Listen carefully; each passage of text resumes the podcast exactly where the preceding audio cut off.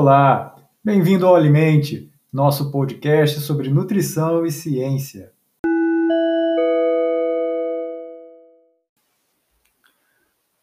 Hoje vamos conversar um pouco sobre o plágio acadêmico. Mas antes de iniciarmos, é necessário introduzir alguns conceitos como direito autoral e pesquisa científica. A pesquisa científica é realizada a partir da busca de um conhecimento, visando explicar alguma realidade encontrada que possa ser entendida a partir de uma sistematização de métodos e repetições padronizadas. Uma pesquisa científica normalmente se relaciona a um conhecimento novo e relevante. Seus resultados visam descrever e explicar um fenômeno, uma técnica ou um conceito. Sendo assim, podemos dizer que a pesquisa é uma atividade voltada para a investigação de problemas teóricos ou práticos, por meio do emprego de processos científicos. Toda pesquisa deve ser feita de modo imparcial, ético, sempre que possível, isenta de conflitos de interesse e sempre resguardando o anonimato e os direitos autorais. Sendo assim, uma pesquisa fundamentada dentro destes conceitos possui uma propriedade intelectual, e que são as obras produzidas pelo intelecto humano que possuem tutela e proteção pelo direito autoral ou pelo direito industrial. Tudo que produzimos de forma inova, inova, inovada ou com conceitos distintos ou novos, se registrado, constitui direito de quem criou. O direito industrial se relaciona a registros de patentes relacionados à transformação de matéria, de tecnologia, enquanto o direito autoral vai se relacionar à comunicação das ideias, da beleza, dos sentimentos do gênero humano, na forma de obras que são identificadas a partir dos seus autores. Nesse sentido, se enquadram as obras literárias, as obras artísticas e as obras científicas. Então, se eu escrevo algo inédito, e publico isso de forma oficial, eu passo a ter o direito autoral sobre a ideia, sobre as palavras e o texto que produzi. E nesse sentido, cabe somente a mim o direito de autorizar a reprodução desse texto, reprodução dessa obra, ou quando alguém mencionar o texto produzido, se uma outra pessoa fizer isso, que seja feita a citação do autor de forma técnica, dentro das normas de escrita científica. No caso do Brasil, nós temos as normas técnicas brasileiras, a ABNT. Então, quando pensamos em pesquisa, pensamos também em cientistas. E neste sentido, um indivíduo que se propõe a pesquisar tem como objetivo a divulgação dos seus resultados. E para isso, irá escrever antes, durante e depois de realizar uma pesquisa. O trabalho anterior à pesquisa são os projetos, que são feitos para solicitar recursos ou até mesmo para organizar as nossas ideias. Podem ser exemplificados como projeto de mestrado, projeto de doutorado, para solicitar recursos aos órgãos de fomento. Durante a execução do projeto, temos os bancos de dados, as anotações, as inúmeras anotações dos laboratórios, do, anotações de campo, e as digressões, porque sempre vão existir resultados que são inesperados e a gente precisa muitas vezes ir para outros caminhos. Depois de tudo pronto, a gente vai unir todos os dados e aí nós vamos elaborar os resumos, os artigos, os relatórios, os capítulos de livros, as dissertações, as teses e até livros inteiros. Agora, Imagina só você tendo todo esse trabalho e vem uma outra criatura que pega tudo o que você fez e simplesmente diz que foi ela quem escreveu ou que redigiu isso, copiando e colando tudo o que você fez, sem nem se preocupar em citar o seu nome. Vamos combinar? É de deixar até a mais pacata criatura com sangue nos olhos, não é verdade? Pois é, a esse ato obsceno de pegar e tomar para si algo que alguém fez ou escreveu sem autorização do autor original é que chamamos de plágio. Mas vamos uma definição mais técnica? O plágio é essencialmente uma questão ética, que consiste no ato de tomar para si, de qualquer forma ou meio, uma obra intelectual de outra pessoa, apresentando-a como de sua autoria. A atitude plagiária reside na apropriação indevida de um contexto, de uma música, de uma pintura ou de qualquer outra obra intelectual, nos quais o usurpador assume a autoria, omitindo deliberadamente os critérios para o autor original. Quem disse e escreveu essa afirmação de plágio foi Marcos Wakovics e José Augusto Fontoura Costa, na obra Plágio Acadêmico, publicado em Curitiba pela Jedi Publicações em 2016. Nós temos relatos de plágio desde tempos remotos de antes de Cristo, como apresentações de peças copiadas da Biblioteca de Alexandria e até de peças apresentadas em Roma. E pode ocorrer de diversas formas, como desde a assinatura ou representação de uma obra que não é sua, ou uma obra que foi alterada, modificada para parecer algo novo. Até cópias parciais de vários documentos, né, formando uma colcha de retalho, nos dando uma impressão falsa de que é algo original. Mas e daí? O que, que tem plagiar? Quem vai se prejudicar se eu copiar algo daqui, colar dali? O que, que tem com isso? Bom, o primeiro prejudicado é o próprio autor original, cuja ideia ou obra foi copiada sem né, autorização dele. Em segunda instância, a comunidade acadêmica, que acaba por dar crédito a quem não merece. E aí você tem uma competição injusta. Em última análise, a sociedade, que recebe uma fraude como profissional.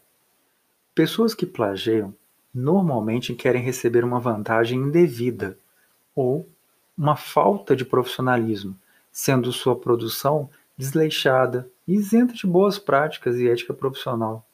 São pessoas que se aproveitam da correria do dia a dia, das pessoas que não têm condição de verificar é, a originalidade do seu trabalho e usam esse artifício para ganhar algum tipo de vantagem, quer seja no tempo, quer seja na quantidade ou na qualidade do trabalho. Mas só existe um tipo de plágio? Ou existem vários tipos? Bom, eu consegui identificar nove tipos de plágio. Primeiro, o plágio total, que é a cópia integral sem a citação. Então você pega uma obra e simplesmente copia essa obra dizendo que é sua, mudando uma palavra, mudando alguma coisa. Né? E aí você diz que essa obra é original e é sua. Temos também o plágio parcial, que é o segundo tipo, que é a cópia de várias obras sem citação, como se fosse uma grande colcha de retalho. Você vai juntando um monte de texto que não são de sua autoria, até que você consiga fazer um texto original mas, e diz que esse texto foi uma criação sua. Na verdade, ele é uma colcha de retalho de várias ideias ou de várias citações de outros autores. O terceiro plágio é o conceitual, que é a cópia ou modificação da obra de um autor escrevendo de uma outra forma, sem citar o original. O quarto, plágio indireto, que é o reaproveitamento de material como sumários, parte de slides, de planilhas, partes de gráficos, sem citar a fonte original. Isso é feito para se basear na montagem do seu próprio material. E aí você monta o material a partir de outros materiais já construídos, sem citar os autores. Citações indiretas, como citado por, também constituem plágio indireto. É necessário buscar a fonte original. Então, se eu leio um texto onde este autor diz que um outro autor afirmou algo e na hora que eu vou citar, eu cito o autor que eu li e não o autor original, eu estou fazendo um plágio indireto. O quinto plágio é o plágio às avessas, que é atribuir parte de um conteúdo a outra autoria, por esta segunda pessoa ter alguma notoriedade na área, ser importante ou ser reconhecido. É comum a gente fazer isso com frases, dizendo que determinadas pessoas disseram frases que nunca foram ditas. O sexto plágio é o plágio invertido, quando o autor retira o seu próprio nome e atribui o texto a um famoso na área para receber maior reconhecimento ou a validação de um documento. Isso é muito comum de ser feito quando um indivíduo quer parecer mais inteligente ou mais culto e acaba confundindo as outras pessoas que nunca ouviram aquele determinado autor falar essa frase ou é, apresentar esse artigo ou esse documento. O sétimo plágio é um plágio por encomenda. Comprar, vender trabalhos, atribuindo nome a um autor que não realizou o mesmo. Isso é uma prática comum entre acadêmicos.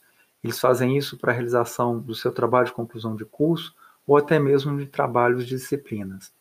Se encontra facilmente alunos mais adiantados nos cursos que vendem seus trabalhos já feitos ou com pequenas modificações a indivíduos que, estão, que ainda estão cursando é, a disciplina num período anterior. Mas não são só os alunos que plagiam.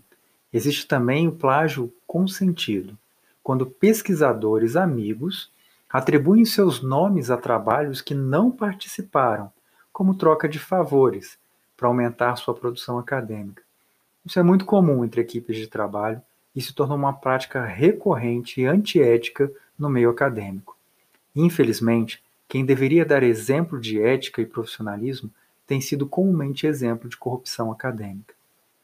Neste sentido, temos alguns termos como ghost autor, quando um autor, apesar de ter feito parte do trabalho, é excluído, mesmo tendo participado.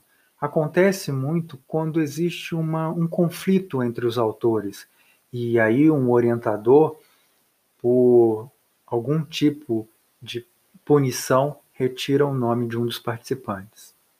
O guest autor inclui um autor para dar peso ao trabalho, pela sua respeitabilidade na área. E a gente tem também o gift autor, que é incluído porque é amigo ou como um agrado, né? ou muito comumente por participar de um grupo de pesquisa fechado que insistentemente publicam trabalhos colocando o nome de seus colegas para que eles tenham a hegemonia e o domínio na hora de conseguir mais fomento e mais recursos para suas pesquisas e para suas publicações.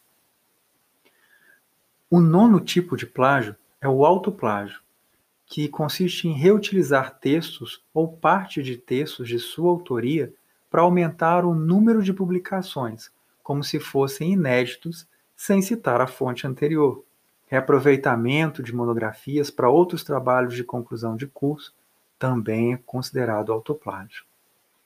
É sempre bom lembrar que plágio é crime e com punição prevista na legislação, podendo o indivíduo que comete esse erro ser punido com privação de liberdade e multa, além de reparação de danos morais com detenção de três meses a um ano, conforme previsto na Lei 9610-98, além de tipificado no artigo 184 do Código Penal. O plágio acadêmico é uma atitude antiética e prejudica não só a pesquisa, como a visão da sociedade em relação à legitimidade da ciência. Fere a integridade moral, torna corrupta a comunidade acadêmica que compactua com essa prática podendo destruir uma carreira de anos e manchar a imagem de toda uma instituição. Plagiar é uma forma desonesta de inferir um benefício a si próprio ou a outra pessoa, lesando não só o bem comum, quanto também aos demais. Deve ser combatido com rigor, para impedir o estímulo a comportamentos indesejáveis no meio acadêmico. A falta de tempo e a facilidade dos dias atuais de copiar e colar não pode ser usada como justificativa para o erro grave. Muito menos a competição injusta que ocorre no meio acadêmico. Devemos sim melhorar nossos critérios e desestimular o corporativismo e a impunidade. Cientistas fazem ciência para o bem da humanidade.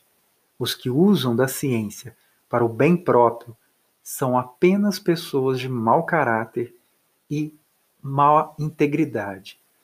A falta de integridade científica né, de uma pessoa também é uma falta de caráter como um todo. Não plageie, seja original. Ciência se faz com pessoas de boa índole e pessoas que querem um mundo melhor.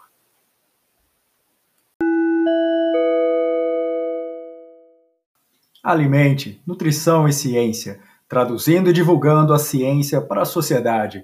Alimente essa ideia.